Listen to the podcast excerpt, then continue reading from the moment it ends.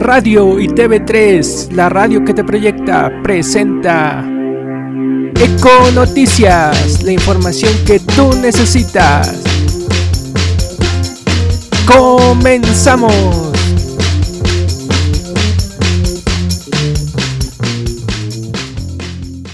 Hola, ¿qué tal amigos? Ya es 12 de abril de 2016 y bienvenidos a un nuevo programa de Eco Noticias por medio de Radio y TV3, la radio que te proyecta. Mi nombre es Con Economía y me acompañarás durante 30 minutos hablando sobre las noticias más importantes sobre economía nacional e internacional, además de información para emprendedores.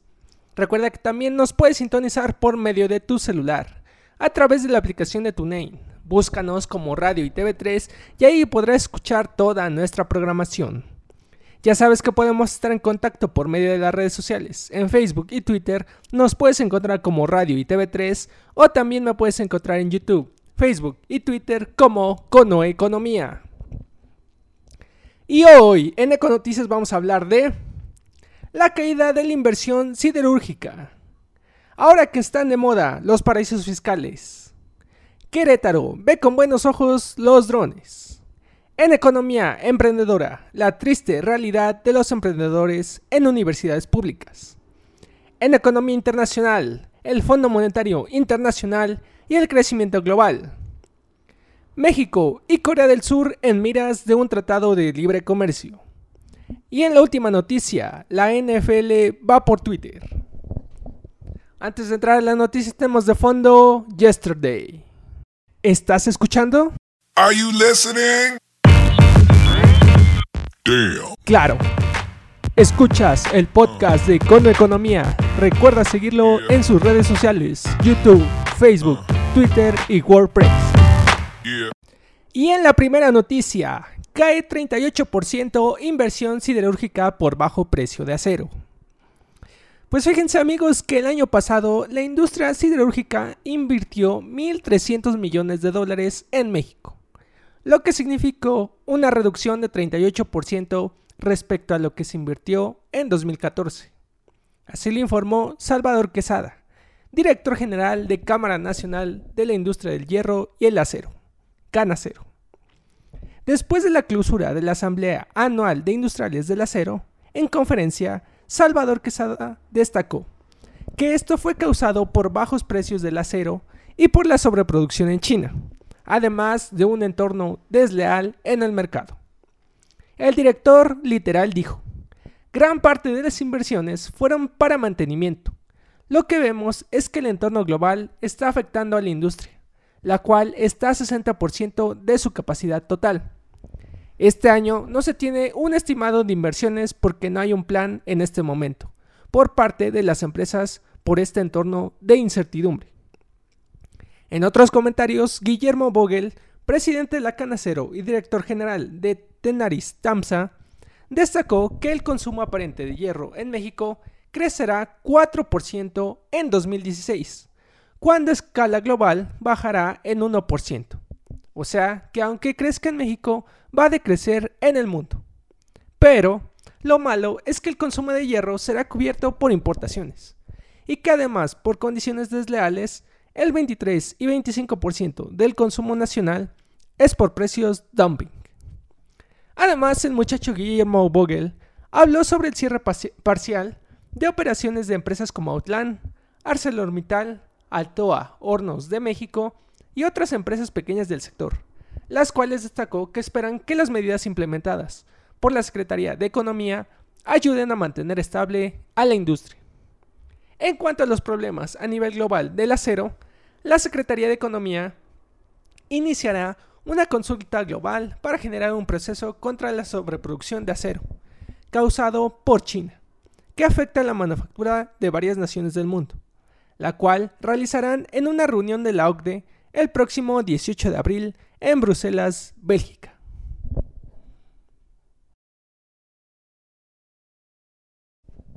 Y siguiendo con las noticias nacionales, paraísos fiscales quitan a fiscos hasta 240 mil millones de dólares. Ahora con el gran revuelo que generó Panama Papers, está como que de moda todo lo que tiene que ver con impuestos, con paraísos fiscales y con todo eso. Y pues bueno, la Organización para la Cooperación y Desarrollo Económico, OCDE, hizo una estimación en la cual dice que alrededor del mundo la evasión en el pago de impuestos a causa del traslado de cuentas a países donde el cobro de impuestos es menor genera pérdidas de hasta 240 mil millones de dólares al año. Además, según especialistas, existen tres razones por las que sale capital a lugares con menor tasa de impuestos. En primer lugar está la evasión fiscal. En segundo, la protección del capital. Y en tercero, la preservación personal. Juan Manuel Franco, integrante de la Comisión Fiscal del Instituto Mexicano de Contadores Públicos, señaló que las altas tasas de impuestos en el país incentivan el sacar el capital del lugar de origen. Pero, que si todas las personas pagaran sus impuestos, la tasa sería más baja. O sea que si todos pagaran los impuestos, estos serían más baratos. Además, señaló que los dueños del capital hacen esta práctica debido a que buscan proteger sus recursos de una devaluación. Juan Manuel Franco agregó que entre los problemas derivados de la, evasión, fiscal está la menor recaudación para servicios públicos como salud y educación. Y bueno amigos, he visto en redes sociales, más concretamente en Facebook y Twitter, que muchas personas creen que tener dinero en otros países es ilegal. Pero lo ilegal es que teniéndolos en otro país, obteniendo una utilidad, rendimiento o intereses, no se declaren en México. O por lo menos eso dice Aristóteles Núñez Sánchez, jefe del Servicio de Administración Tributaria, el SAT. Aristóteles Núñez advirtió que cada caso de Panama Papers será revisado y que si se detectaron irregularidades en la declaración de estos ingresos y por ende en el pago de los impuestos correspondientes, el fisco procederá a hacer auditorías.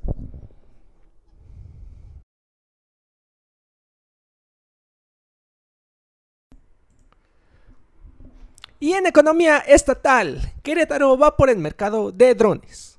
Ahora que en Querétaro se tiene una industria aeroespacial, se encuentra entre sus prioridades desarrollar el sector de las aeronaves ligeras y no tripuladas, bajo el liderazgo de la empresa queretana Quetzal Aeroespacial. A la fecha, Querétaro se ubica a la cabeza en el desarrollo de drones para fotografía vertical, y es precisamente en este rubro que se dará el impulso más decisivo en una primera etapa, para más adelante incursionar en otros sectores como el militar. Jorge Alberto Ortega Sánchez, director general de Quetzal Aeroespacial, dijo que la idea es seguir creciendo en lo que se tiene, mediante el desarrollo de una estrategia de creación de nuevas empresas locales. Además, destacó que entidades como Jalisco, Baja California, Nuevo León y el Estado de México son líderes en el desarrollo de la industria, pero cada uno tiene un rubro específico hacia el cual está dirigido su desarrollo. Baja California, por ejemplo, está enfocada en el desarrollo de drones para el entretenimiento, como por ejemplo eventos sociales y carreras, con una compañía estadounidense llamada 3D Robotics, que realiza la manufactura en dicho estado. En cambio, Guadalajara se ha centrado en aeronaves para uso militar, con Hydra Technology, la cual lleva 15 años en el mercado. El área de oportunidad es muy amplia para el Estado, indicó el director general de Quetzal Aeroespacial, y se empezará a crecer con talento local, porque la idea es alcanzar a los estados que están más avanzados. Muy honesto, Jorge Alberto Ortega Sánchez dijo que el papel de Querétaro actualmente en materia de drones no es muy activo, pero el área de oportunidad es muy amplia para el estado. El sector de drones en México, además de que está de moda, se considera que en los próximos tres años tendrá crecimientos anuales de 30 a 40%, para luego bajar a ritmos de 10 a 15% y posteriormente estabilizarse entre 5 y 8% anual.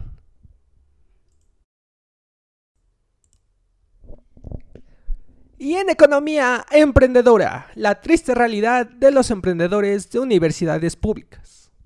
A lo largo de mi mediana vida, amigos, he visto que la mayoría de los emprendedores vienen de escuelas privadas. Y no solo privadas, sino privadas de alto costo. Pocas veces he visto emprendedores que salen de escuelas públicas y creo que no soy el único, debido a que para Alfredo Sánchez, cofundador de Everbots, asegura que la presencia de emprendedores de universidades públicas es poca, debido a que los planes de estudio de las escuelas públicas no están hechos para crear, para crear emprendedores. Por ello, el cofundador de Everbots instó a las instituciones que promuevan el emprendimiento, acercándose a estos centros educativos y no solo a los privados. Aunque en su opinión la diferencia está en el origen del emprendedor, no en su escuela, sino su vida, su entorno social, familiar y económico. Puso como ejemplo el contexto social y familiar que vive alguien de clase media o alta contra alguien de clase baja. En algún momento esas dos personas pueden estar en el emprendimiento, y sobra decir que su experiencia y problemas van a ser muy diferentes. Por su parte, César Islas, cofundador de CETIEM, capítulo estudiantil de tecnología, innovación y emprendimiento, un proyecto que quiere promover una relación más cercana entre, entre los estudiantes con sus escuelas, los estudiantes de universidades públicas sí están rezagados en temas de emprendimiento. Sin embargo, recomendó algunas acciones que la academia puede hacer al respecto para comenzar a cambiar la situación. En primer lugar, comenta, acercarse a los estudiantes a través de organizaciones. El segundo punto, modificar la parte burocrática de las escuelas. En tercero, enfocarse en generar alianzas con el sector privado. En cuarto punto, estar atentos a la generación de ideas en cualquier rincón de las escuelas. No importa que sea, sino darle un seguimiento. En quinto, que los profesores tengan la iniciativa de incorporar temas de emprendimiento en sus materias. O sea, que no solo, no solo den su cátedra, sino que también ayude a que los alumnos den un poco más de lo que ellos creen que pueden hacer. Y por último punto, que los directivos de estos centros de educación empiecen a ver que el emprendimiento es un motor de investigación y de conocimiento. Eso es lo que nos dice César Islas, cofundador de SETIEM. Y bueno amigos, vamos a un corte y regresamos a Econoticias por Radio y TV3, la radio que te proyecta. Yo soy Con Economía y por lo pronto te quedas con Love Yourself. Regresamos a Econoticias con Con Economía por Radio y TV3, la radio que te proyecta. ¿Estás escuchando? Are you listening? Damn. Claro. Escuchas el podcast de Cono Economía. Recuerda seguirlo en sus redes sociales, YouTube, Facebook, Twitter y WordPress. Yeah. Hola, ¿qué tal amigos? Ya regresamos a Econoticias y en Economía Internacional. Necesario impulsar el crecimiento global ante aumento de riesgos, dice el Fondo Monetario Internacional. En un discurso en la Universidad de Goethe de Frankfurt, la directora general del Fondo Monetario Internacional, Christine Lagarde, reiteró sus llamados a favor de una acción más decidida de las economías del mundo para impulsar el crecimiento advirtiendo que los riesgos a la baja están aumentando. Dentro de las medidas específicas, Lagarde prescribió que, en primer lugar, Estados Unidos eleve su salario mínimo. En segundo, que Europa mejore la capacitación para el trabajo. Y en tercero, que las economías emergentes reduzcan los subsidios a los combustibles y aumenten el gasto social. Christine Lagarde también comentó que la recuperación de la crisis financiera mundial 2007-2009 sigue siendo demasiado lenta, demasiado frágil y los riesgos para su durabilidad están aumentando. Cabe recordar que las declaraciones de la directora general del Fondo Monetario Internacional se producen en menos de dos semanas antes de que ministros, banqueros, centrales y otros políticos de 188 países miembros del Fondo Monetario Internacional se reúnan en Washington para las reuniones de primavera del Fondo y del Banco Mundial, donde se valora la salud de la economía mundial. O sea, hace los doctores de la economía. Y aunque la recuperación de Estados Unidos ha ganado impulso y algunos mercados emergentes, como nuestro México, han obtenido buenos resultados. El Fondo Monetario Internacional advierte que la expansión en Europa y Japón ha sido una gran decepción. En contraparte, la desaceleración del crecimiento en China ha dañado a los países productores de petróleo y exportadores de materias primas, incluyendo Brasil y Rusia. Para contrarrestar los problemas, Lagarde pidió acelerar las reformas económicas, estructurales, aumentar el apoyo fiscal y continuar la política monetaria acomoditicia.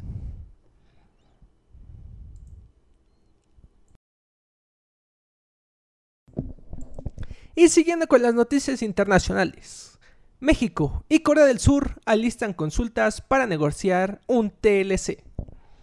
Nuestro secretario de Economía, Ildefonso Guajardo Villarreal, anunció que a finales de este año iniciarán las consultas para una posible negociación de un tratado de libre comercio entre México y Corea. En el foro, organizado por el Consejo Mexicano de Comercio Exterior, Inversión y Tecnología, COMSE, con motivo de la visita de la, presidencia, de la presidenta de Corea del Sur, el secretario de Economía comentó que aún es muy prematuro afirmar que se tendrá un acuerdo comercial con Corea. Ildefonso Guajardo Villarreal indicó que en México existen 1.700 empresas económicas de origen coreano. Reflejo de ello es que 30% de los teléfonos inteligentes utilizados en México también lo son, además de televisores y refrigeradores. O sea que tal vez el 30% de nuestros bienes sean de Corea. En cuanto a las exportaciones de México a Corea, registran un crecimiento anual de 17%, principalmente de alimentos, debido al gran potencial del país en generación de productos agropecuarios.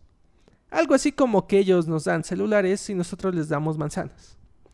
Guajardo manifestó su interés por iniciar las consultas para un tratado comercial entre ambas naciones, ya que el país asiático representa un mercado de 50 millones de consumidores.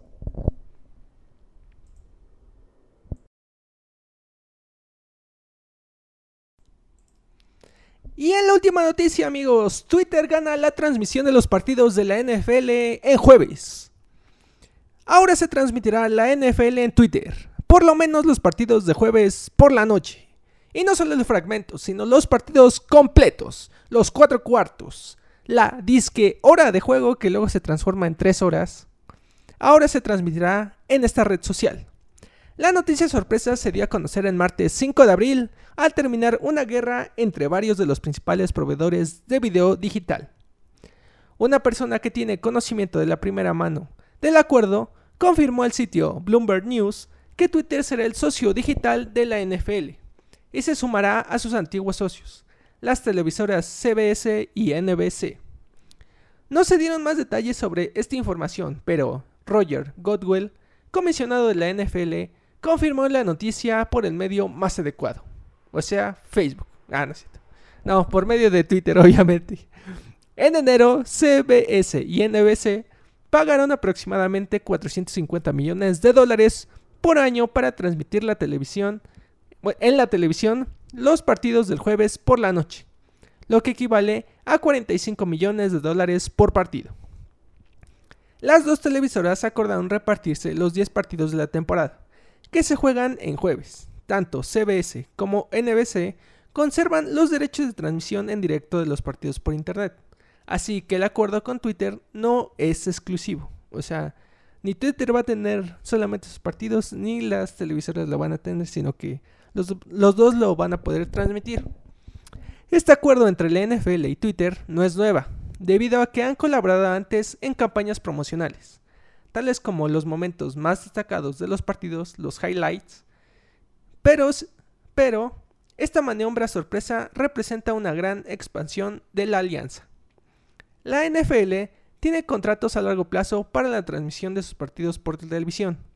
Sin embargo, está experimentado con la transmisión de los partidos por Internet de forma paralela, con el fin de asegurarse de que la liga tenga mucho más opciones conforme evoluciona el panorama mediático. Y bueno amigos, pues eso es todo por el día de hoy. Espero que se hayan pasado muy bien durante este episodio de Eco Noticias. Los espero el martes 19 de abril a las 10 de la mañana, con repetición a las 6 de la tarde. Ya saben que nos pueden encontrar por medio de las redes sociales. En Facebook y Twitter nos puedes encontrar como Radio y TV3 o también me puedes encontrar en YouTube, Facebook y Twitter como Cono Economía. Muchas gracias por acompañarme. Les deseo que tengan una excelente semana y nos vemos en el siguiente Econoticias. Bye. Radio y TV3, la radio que te proyecta, presentó Eco Noticias, la información que tú necesitas.